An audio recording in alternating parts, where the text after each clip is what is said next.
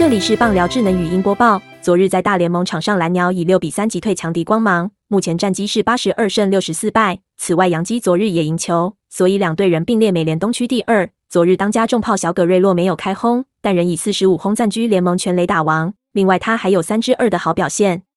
而这场比赛单场 MVP 可能要颁给先发投手罗比雷，他主投七局被敲四安打，仅失一分，狂飙十三次三振，没有任何保送，顺利拿下本季第十二胜，自责分率是优秀的二点六四。另外，罗比雷也是本季最被忽略的强投之一，除了拿下十二胜，他豪夺两百三十三次三振，成联盟第一。这让洋基王牌先发寇尔在竞争美联赛洋奖上增添对手。寇尔目前战绩是十五胜七败，拿下两百二十四次三振，自责分率二点七五。虽然胜场数胜过罗比雷，但三振数和自责分率都被比过去。而且蓝鸟目前战绩与洋基打平，论贡献程度两人难分轩轾，所以谁能拿下美联赛洋奖还有悬念。其实罗比雷近况非常火烫，也是蓝鸟战绩攀升的重要功臣之一。他近十五场比赛拿下七胜二败，九十六点二局投球中能飙出一百三十次三振，自责分率仅二点零五。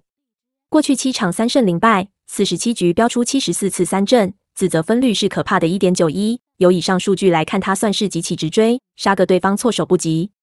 接着，杨基与蓝鸟例行赛各胜十六场，两队主要竞争外卡席位。罗比雷和寇尔的美联赛洋奖之争也相当有看头，只能说洋基和蓝鸟本季注定要成为死敌。而在九月二十九日到十月一日，蓝鸟将在主场与洋基进行三连战，届时肯定相当刺激。